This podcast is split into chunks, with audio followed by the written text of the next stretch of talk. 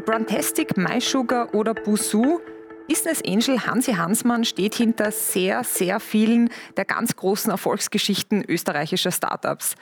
Er hat einen unvergleichlichen Riecher für die besten Gründerinnen und Gründer des Landes und ist heute hier bei mir im Studio. Gemeinsam analysieren wir das Rekordjahr 2021 und werfen auch einen kritischen Blick auf die Entwicklung des heimischen Startup-Ökosystems.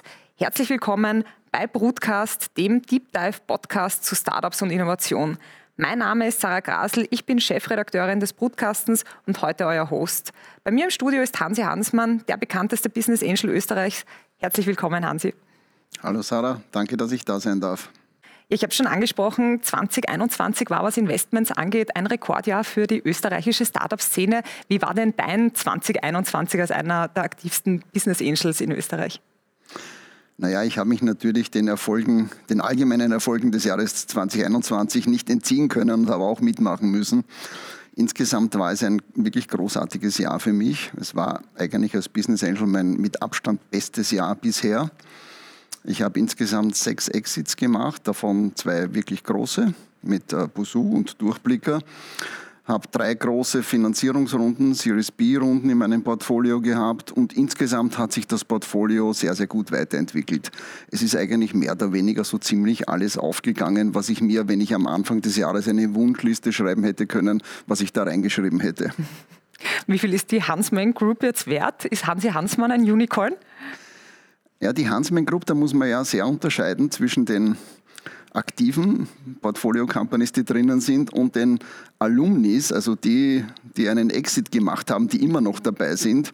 Ja, alle zusammen sind natürlich weit mehr als ein Unicorn, muss ich ganz offen sagen. Aber das bringt mich halt zum Punkt, dass ich einfach jetzt schon mehr nicht aktive Companies als aktive Companies in der Hansman-Gruppe habe. Auch nicht das Schlechteste. Ähm, Du bist ja einer der aktivsten Business Angels Österreichs nach wie vor, obwohl du das eigentlich seit Jahren schon sagst, dass du nicht mehr investierst. Äh, was muss denn passieren, dass du diesen Vorsatz brichst?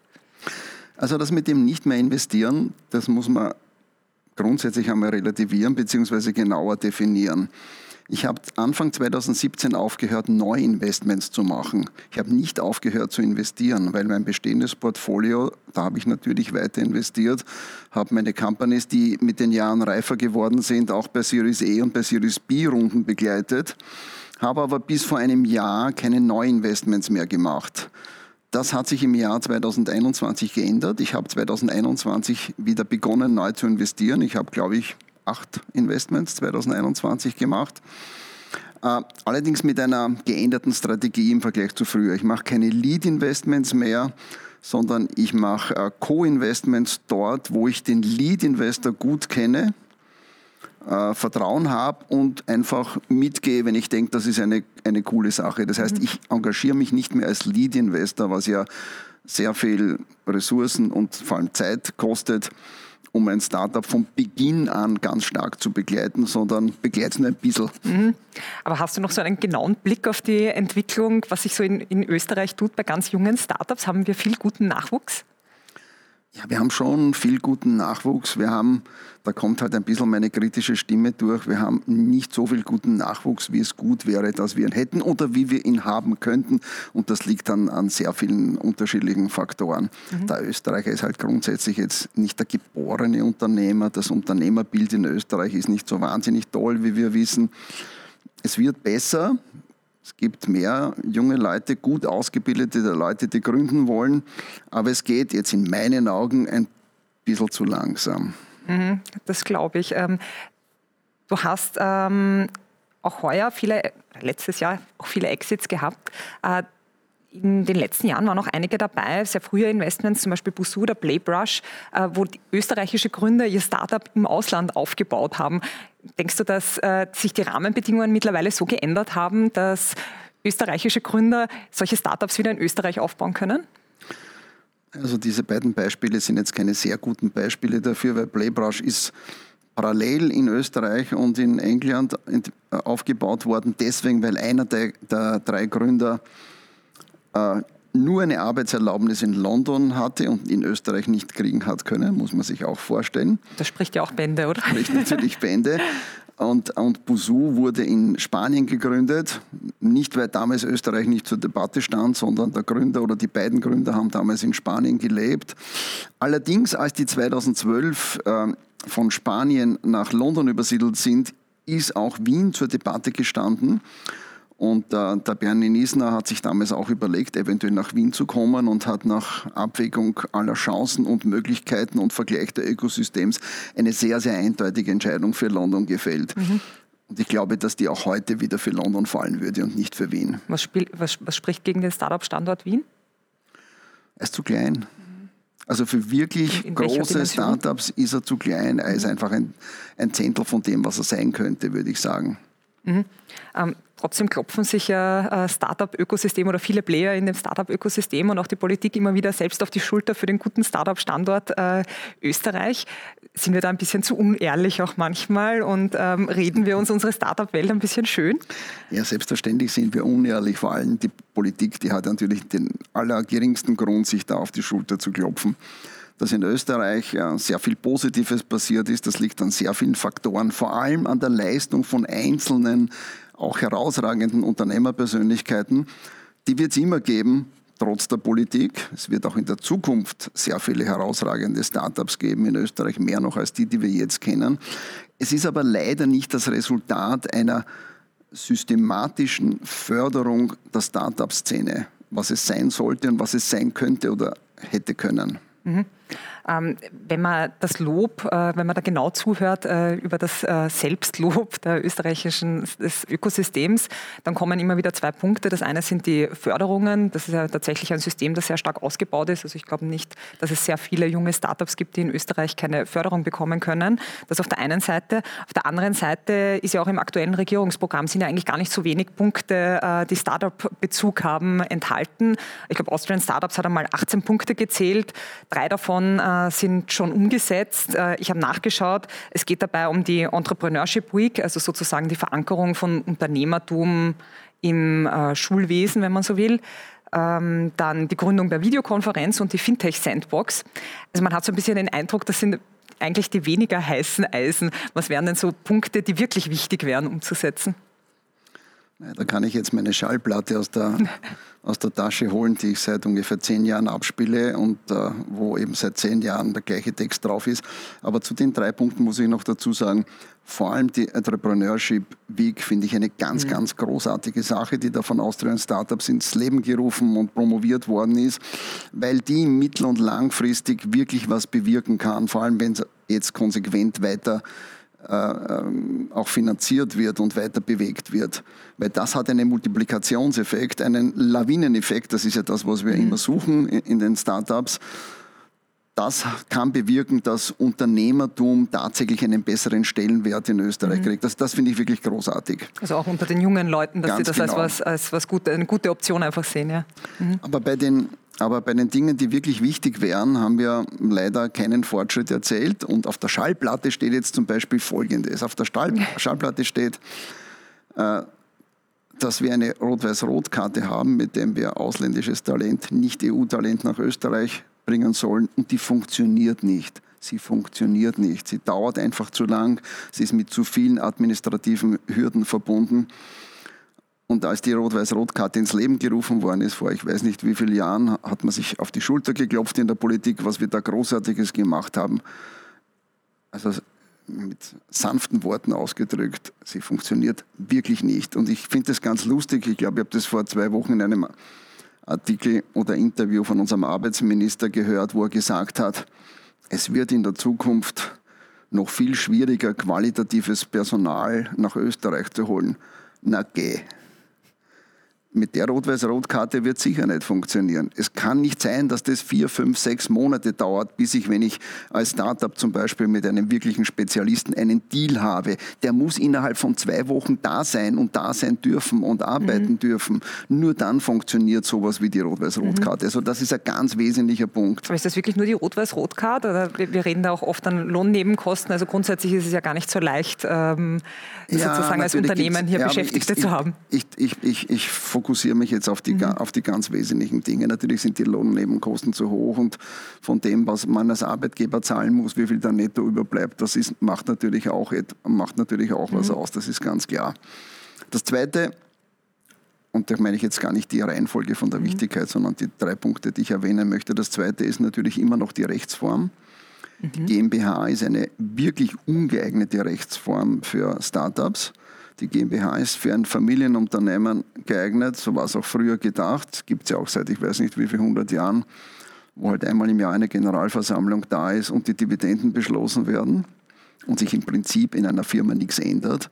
In einem Startup gibt es ein, zwei, drei Kapitalerhöhungen pro Jahr. Das muss einfach agil agieren können, dieses Startup. Und das geht mit der GmbH nicht. Das fängt damit an, dass ein Umlaufbeschluss nur dann wirklich äh, funktionieren kann, wenn alle Gesellschafter einverstanden sind. Mhm.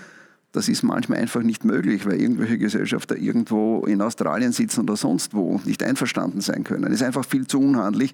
Und damit einher geht natürlich auch dieses Thema der Mitarbeiterbeteiligung das in der GmbH nicht geregelt mhm. ist. Die GmbH kann keine eigenen Anteile halten. Sie hat vor allem nicht die Möglichkeit, stimmrechtslose Anteile für Mitarbeiter herzugeben. Und dieses ganze Thema Mitarbeiterbeteiligung ist eigentlich für ein funktionierendes Startup-Ökosystem unglaublich wichtig. Wir wissen, dass ein Startup nicht die Möglichkeit hat, Marktgehälter zu bezahlen in der frühen Phase und sie gleicht das dadurch aus, dass sie eben Anteile an der, mhm.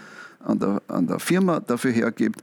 Und das geht nicht. Das geht halt mit diesen Hardschatten-Systemen über Phantom Stocks, mhm. die erstens nicht die gleiche Motivation beim Mitarbeiter auslösen, weil er ja nicht wirkliche Anteile hat. Ja, klar. Man muss ja eigentlich überlegen, Phantom Stock heißt zwar Phantom Stock, aber es ist kein Phantom mhm. Stock. Es ist nichts anderes als ein Bonus, den man dem Mitarbeiter im Exit-Fall bezahlt. Mhm. Man sagt halt Phantom Stock dazu. Mhm.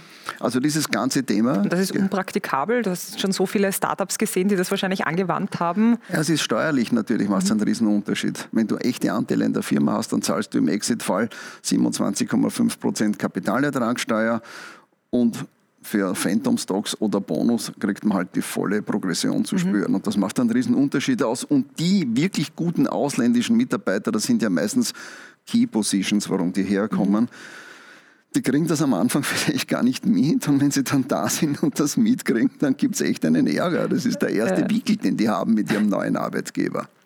Oh ja, das kann ich mir vorstellen. Aber jetzt ist ja, äh, du hast es sicher auch mitbekommen und verfolgt. Äh, letztes Jahr wurde ja sehr viel diskutiert über die neue Gesellschaftsform und man hat schon den Eindruck, dass das eine sehr konkrete politische Diskussion ist, also dass das tatsächlich kommt. Denkst du, dass das dann die Lösung ist, ähm, diese, sei das jetzt eine Flexco, FlexCup oder Austrian Limited oder wie sie dann auch immer heißt? Eine Diskussionen, ja, auch zum Teil eingebunden. Da gibt schon Bereitschaft, ein bisschen was zu tun meine Erfahrung mit österreichischer Politik lehrt mich aber, dass am Schluss vielleicht irgendwas rauskommen wird. Das wird aber sicher nur eine Second Best Solution sein. Mhm. Es wird sicher nicht eine ideale Lösung geben. Das kann ich mir wirklich nicht vorstellen. Und das ist wiederum schade. Mhm. Und der dritte Bereich, mhm. wenn es um drei Punkte geht, ist auch der ewige Bereich.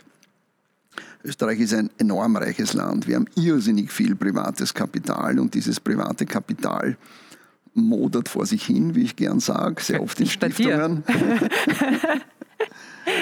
Und um dieses Kapital der Innovation zuzuführen, den Startups zuzuführen, müsste man steuerliche Anreize mhm. setzen. Mhm. Man könnte auch einen Fund of Fund machen, ist auch eine alte Forderung, einen wirklich großen Fund of Fund.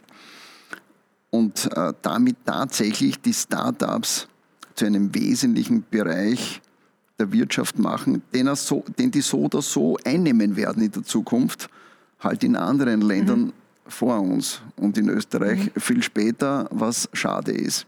Mhm. Und es ist ja nicht, vielleicht zudem noch dazu, es ist ja nicht so, dass wir in Österreich jetzt großartige Systeme erfinden müssten, was steuerliche Incentivierung betrifft. Es gibt ein paar Länder, die uns das seit vielen, vielen Jahren vormachen, zum Beispiel UK.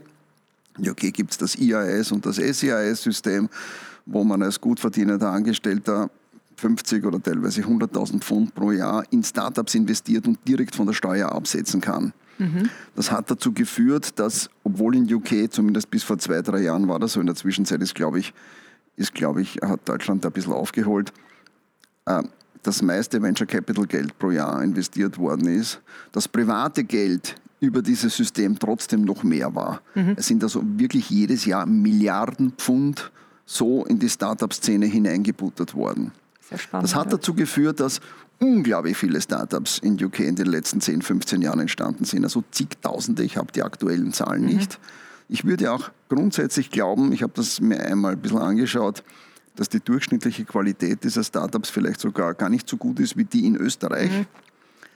Aber wenn du 50.000 Startups hast und 500 oder 1000, ein kleiner Prozent davon wird wirklich erfolgreich, dann ist, hast du halt viel, viel bessere Chancen, als wenn du nur 500 Startups hast und fünf davon werden erfolgreich. Klar. Und es ist so, dass in, vor allem in London in den letzten Jahren tatsächlich der größte Zuwachs an neuen Arbeitsplätzen durch die Startup-Szene gekommen ist. Mhm. Also es tatsächlich eine echte volkswirtschaftliche Bedeutung dort bereits hat. Also dieser steuerliche Anreiz wäre tatsächlich ein sehr, sehr großer Hebel.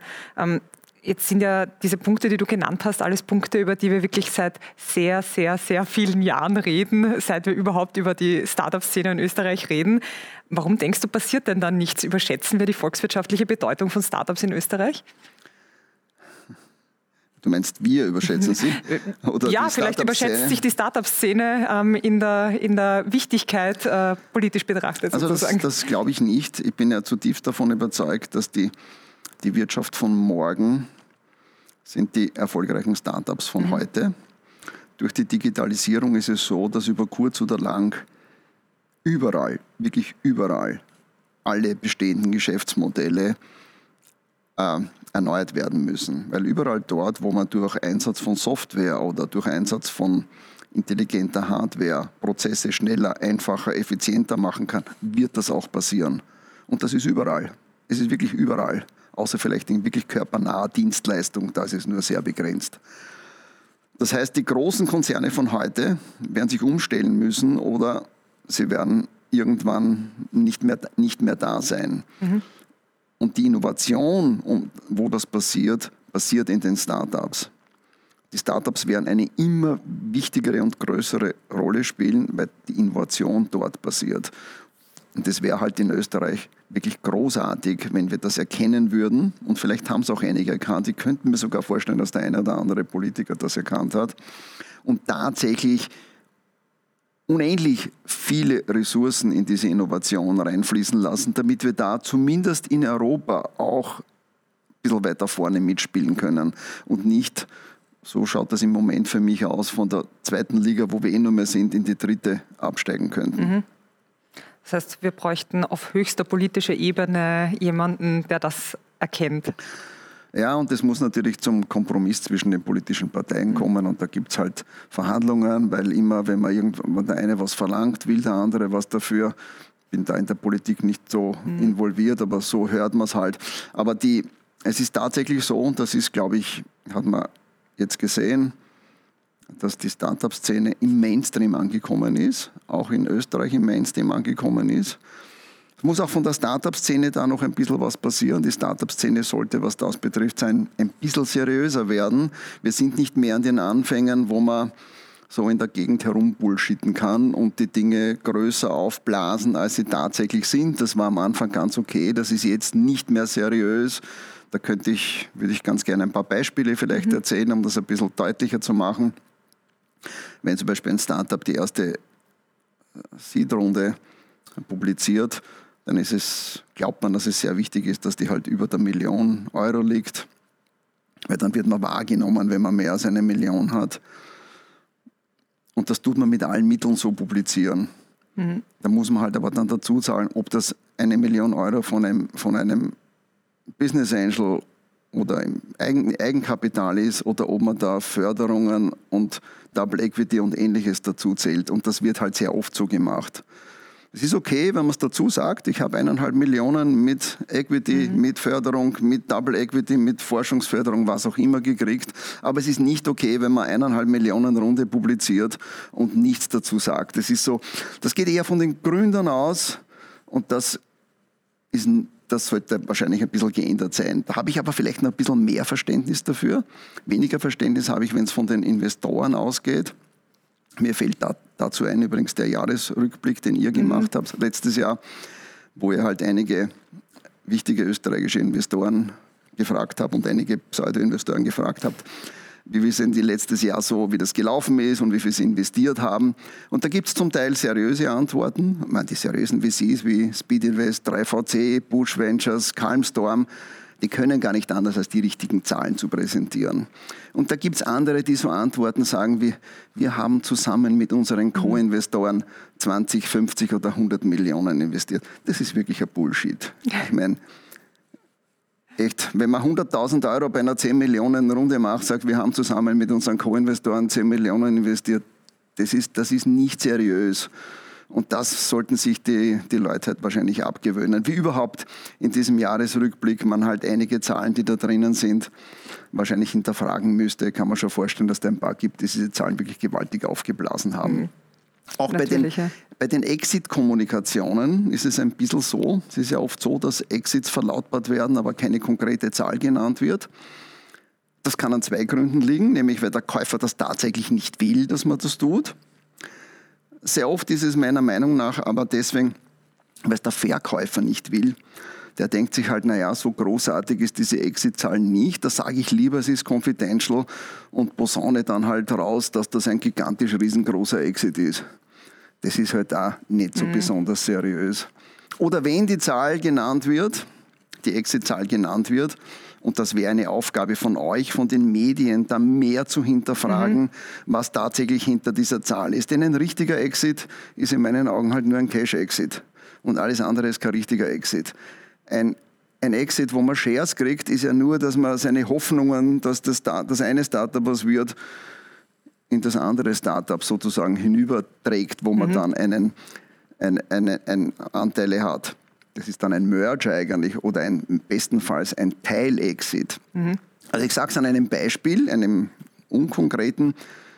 Stellen wir uns vor, ein Startup kriegt in einem Exit 25 Millionen Cash, ganz toll, und 25 Millionen in Shares. Ist ja auch okay, aber ist halt nicht so toll, weil ob die Shares jemals was wären oder nicht, das weiß man ja nicht. Und dann kriegen sie noch die Möglichkeit, weil der Käufer sich sagt, naja, wenn ihr euren gigantischen Forecast tatsächlich erfüllen werdet in den nächsten Jahren, dann habt ihr die Möglichkeit, über Earnout noch einmal 50 Millionen dazu zu verdienen. Also 25 und 25 und 50 wären 100. Und wenn das Startup dann publiziert, ich habe einen 100 Millionen Exit gemacht und so passiert es aber ja. halt mit anderen Zahlen, dann ist das wirklich ein Bullshit. Mhm.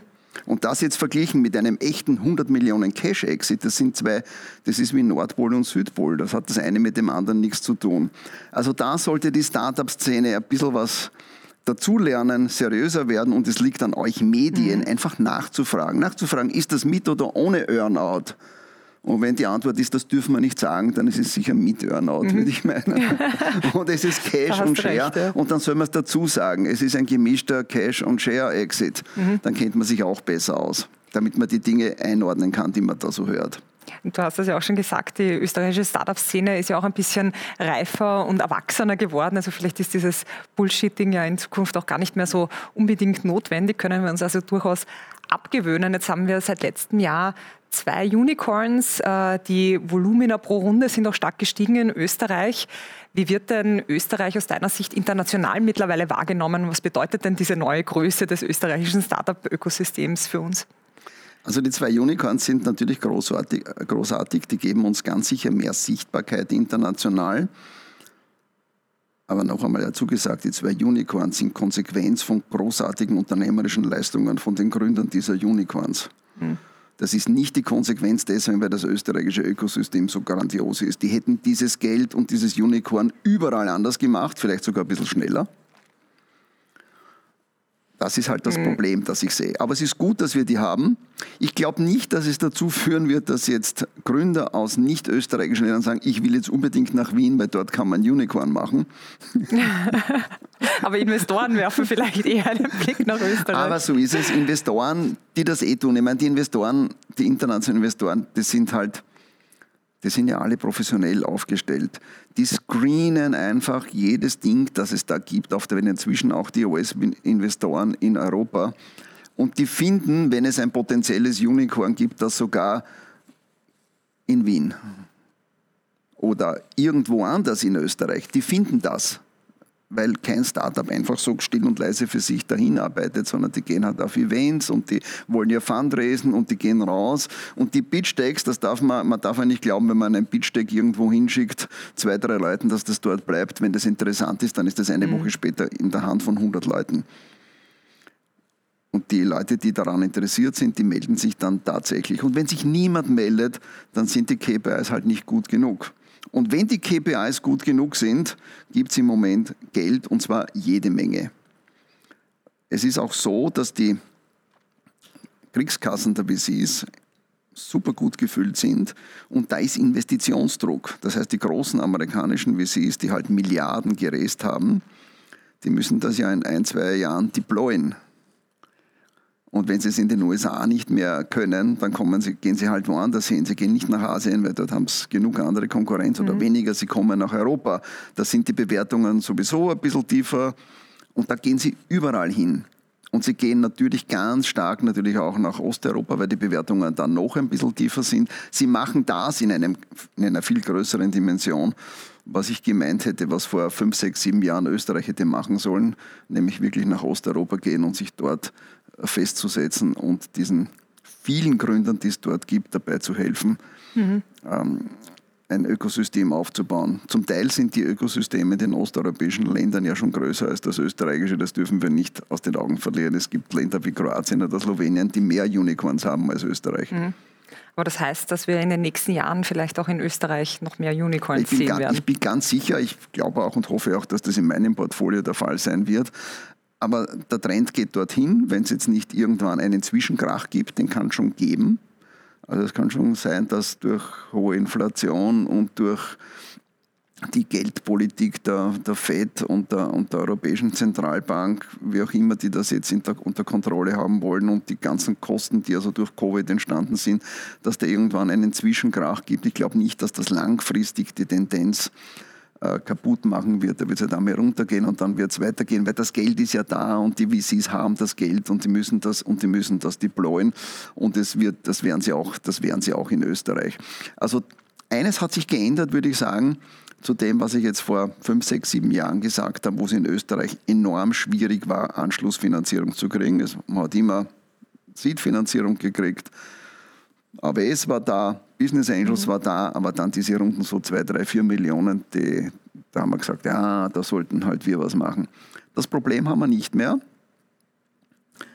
weil die kriegen das in Österreich auch von den internationalen mhm. VCs. Sie kriegen es halt nicht von österreichischem Geld. Jetzt kann man sagen, es kann denen wurscht sein, aber wenn ich jetzt mein österreichisches Hirn oder besser gesagt mhm. österreichisches Herz einschalte und denke, was wäre denn gut für Österreich, denke ich mir, dass halt ein, ein kleiner Teil von diesem enormen österreichischen Geldvermögen, das irgendwo da ist, halt das würde dem Geld und auch Österreich gut tun, wenn das da eingesetzt mhm. werden würde. Jetzt komme ich noch auf einen ein bisschen einen anderen Punkt zu sprechen, äh, so anders eigentlich auch wieder nicht. Wir wissen ja, dass es äh, in der Startup-Szene sehr wenige, nach wie vor sehr wenige Gründerinnen gibt und wo es noch viel weniger Frauen gibt, äh, ist in der Investorenszene. Also es gibt nochmal massiv viel weniger weibliche Investorinnen, weibliche Business Angels. Jetzt bist du einer der aktivsten und sicher auch leidenschaftlichsten Business Angels in Österreich. Wie kann man denn mehr Leute grundsätzlich motivieren zum Business Angel Dasein, dazu ihr Geld in Startups zu investieren? Was, was macht denn die größte Lust darauf? Also zunächst gibt es ja die Austrian Angel Investors Association. Äh, wo ich mich als Präsident zwar zurückgezogen habe, die ich aber immer noch unterstütze. Und ich weiß, dass einer der Schwerpunkte des neuen Managements dort ist, mehr Frauen als Business Angels oder Business Angelinas, wie man es mal gesagt hat, einzusetzen. Aber grundsätzlich sprichst du da ein, ein sehr großes Problem an, dessen ich mir bewusst bin. Ich habe mir das auch selber auf die Fahnen geheftet.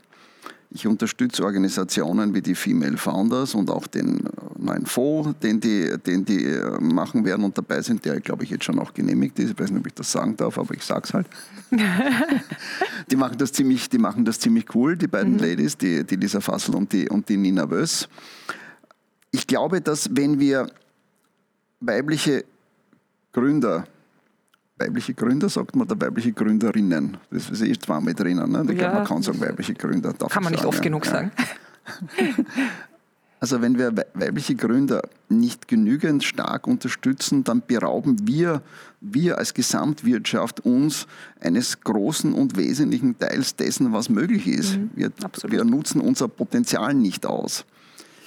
Auf der Investorenseite ist natürlich ganz genau dasselbe. Und da kann ich sagen, ich habe ja, ich rede nicht nur drüber, sondern ich habe ja auch Daten gesetzt. Ich habe seit 1. Jänner eine Investmentmanagerin, die Fulltime für mich arbeitet. Das ist die Lisa Pallweber. Ist eine sehr, sehr coole junge Lady, die die entsprechende Erfahrung mitbringt. Und ich habe auch ganz bewusst eine Frau für diesen Job ausgesucht, weil ich auch davon ausgehe, dass sie in der Auswahl dessen, weil die wird natürlich auch die Neuinvestitionen bei mir betreuen und, und, und entsprechend, entsprechende Startups suchen, dass sie mit weiblichem Auge auch die guten weiblichen Gründerinnen äh, finden kann. Mhm. Also da muss viel getan werden. Da gibt es auch Bestrebungen. Auch Speed Invest hat da, hat da, spielt da eine ganz gute und positive Rolle dabei. Und es ist auch, muss man dazu sagen, noch einmal eine Chance für Österreich und speziell für Wien, sich mit irgendeinem Thema zu spezialisieren. Mhm. Wir haben schon sehr viele Chancen im Startup-Bereich verpasst. Das Thema Female Founders ist eine neue Chance. Wir könnten in Wien da wirklich so eine Art Female Cluster oder Female Power aufbauen und da mehr, noch mehr tun dafür, sodass in Europa zum Beispiel, wenn es irgendwo Gründerinnen gibt, dass die einfach wissen, wow, in Österreich und in Wien, da wären wir als weibliche Gründerinnen gut behandelt, mhm. weil das ist ja meistens der Hauptgrund, warum die nicht gründen, weil sie sich nicht gut behandelt werden, mhm. Fühlen in der, in der Männerwelt. Ja, und auch und weil, sie, weil sie schwer und Kapital das könnte bekommen, genau ja. das passieren, was wir immer wollen, dass nämlich Startups nach Wien kommen. Mhm. Ganz genau. Noch, noch einmal, einmal muss ich noch nachfragen, zurück zu den Investorinnen. Äh, jetzt gibt es in Österreich ja sicher nicht wenige Frauen, die genug Kapital hätten, um in Startups zu investieren als Business Angel. Ähm, sie tun es nur nicht. Was kann man denen denn sagen, ähm, aus welchem Grund auch immer sie es nicht tun? Was macht denn diese, diese Lust aus? Was, was, was ist denn das Schöne an dieser Asset-Klasse? Ja, das Schöne an der Asset-Klasse ist gleichzeitig das, was es schwierig macht, es zu tun. Der Umstand, dass man viel Kapital hat, bedeutet ja nicht, dass man ein Business Angel sein kann. Als Business Angel und vor allem, wenn man halbwegs erfolgreich sein will damit, investiert man eben nicht nur sein Kapital, sondern man bringt die das Know-how, das Netzwerk, die unternehmerische Erfahrung mit ein. Genau das, was eigentlich den jungen First-Time-Founders meistens fehlt, was die nicht mhm. haben. Die haben ja alles. Die sind großartige, super intelligente Leute, leidenschaftlich, haben die tolle Vision von irgendeinem Problem, das sie lösen werden, sind in einem Riesenmarkt tätig. Die können zig Dinge viel, viel besser als ich. Das Einzige, was sie nicht haben, und das ist mein Glück, außer Geld, und das Geld ist jetzt auch nicht mehr so schwer, das kriegt man schon, vor allem in der Frühphase, ist die Erfahrung. Es ist halt, man, alles, was man zum ersten Mal macht, ist die Chance, dass man dabei einen Fehler macht, relativ groß. Und wenn man ein paar von diesen Fehlern vermeidet, und das ist genau das, wo der Business Angel hilft dabei, dann erhöht das die Erfolgswahrscheinlichkeit. Der Umstand, dass man jetzt viel Geld hat, heißt aber nicht, dass man das machen kann. Man muss als Business Angel schon Erfahrung haben. Man muss wissen, was ein Business Angel tut. Das ist im Prinzip eine Ausbildung wie jeder andere Job. Das mhm. wird auch in der Austrian Angel Investors Association getan. Da kann man Workshops besuchen, man kann am Anfang kleine Co-Investments-Tickets mit anderen Angels machen, zu lernen, wie das geht. Und dann sieht man eh, macht einem das wirklich Spaß? Will man das wirklich tun? Oder gefällt mir das zwar, dass es Startups gibt und dass das toll ist, man kann aber selber vielleicht nicht viel beitragen, dann ist man besser bei einem Venture Capital mhm. Fonds als LP aufgehoben und gibt dort sein Geld rein. Weil als Business Angel muss man vielleicht noch dazu sagen, macht es relativ wenig Sinn, jetzt in ein, zwei oder drei Startups zu investieren. Mhm. Wenn man als Business Angel erfolgreich sein möchte, dann muss man auch die Mathematik dahinter beachten. Und die Mathematik heißt, du musst halt in 10, 15, 20 investieren, damit du mit relativ großer Wahrscheinlichkeit auch ein, zwei dabei hast, die das Investment wirklich gut zurückspielen. Mhm. Sonst ist es, und das ist ja auch okay, eine Tätigkeit, die sehr viel Spaß macht, bei der man sehr viel lernen kann. Aber wenn man nicht irgendwann sein Geld zurückkriegt, ist es halt mühsam. Da muss man irgendwann aufhören, wieder zu investieren, weil wenn man halt ein paar hunderttausend oder wie viel Geld auch immer mhm. dann, die man dafür vorgesehen hat, investiert hat und das ist weg, dann ist es halt weg. Und dann gibt es halt genug Leute, die sagen, naja, das ist Business Angel, das funktioniert nicht. Ich habe da 500.000 investiert oder 800.000 und das war weg. So schnell habe ich gar nicht schauen können. Man muss halt das Richtige tun. ein, ein, durchaus auch ein Hochrisikoinvestment, das darf man auch na, nie na, vergessen. Klar ist das ein Hochrisikoinvestment, gar keine Frage. Aber es ist ein Hochrisikoinvestment, wo man nicht so einfach nur sein Geld hingibt, sondern wo man wirklich aktiv dabei sein kann. Das ist das, weil das war ja deine Frage, was mir mhm. den Spaß dran macht. Mir macht Spaß dran, mit jungen, leidenschaftlichen, sehr gescheiten Leuten, die vom Mindset her so ein bisschen ähnlich dicken wie ich, gemeinsam was zu machen, was so noch niemand zuvor gemacht mhm. hat. Das macht unglaublichen Spaß, hält mich auch jung, sage ich ganz ehrlich. Und ich spiele auch gern. Für mich ist es ja ein Spiel. Und als Spieler möchte ich unbedingt gewinnen. Und das ist eine Win-Win-Situation, weil der, die Gründer wollen ja auch gewinnen. Die wollen ja auch, dass das Ding erfolgreich wird. Wie auch immer das heißt. Was heißt denn gewinnen? Da geht es ja nicht in erster Linie um Geld. Es darf ja dem Business Angel eigentlich nicht in erster Linie ums Geld gehen. Wenn du als Business Angel investierst und sagst, ich will Geld verdienen, mhm. deswegen wäre ich Business Angel, das funktioniert nicht. Genauso als Gründer. Ich will Gründer werden, weil ich Millionär werden will, funktioniert auch nicht.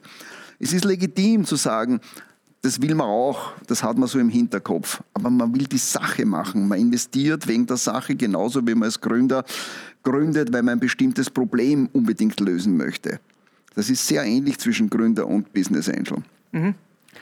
Vielleicht auch abschließend, passt auch ganz gut dazu. Du hast äh, auf Facebook auch geschrieben, dass du dich äh, ein Stück mehr zurückziehen wirst. Wie schaut denn die Zukunft der Hansman Group aus? Wie hast du die aufgestellt? Ich habe es ja schon ein bisschen angedeutet mhm. in dem, was ich bis jetzt gesagt habe. Ich habe eben die Lisa Ballweber seit 1. Jänner bei mir. Da bin ich sehr, sehr happy. Wir haben, sind jetzt seit einer Woche jeden Tag in Kontakt und arbeiten zusammen. Die wird ein paar von meinen äh, bestehenden Startups betreuen. Nicht alle, aber ein paar von denen. Und sie wird sich vor allem um die neuen Investments kümmern. Und ich werde ähm, wieder aktiv stärker investieren. Ich habe auch relativ viel Spielgeld jetzt zum Investieren, ja. zum Glück.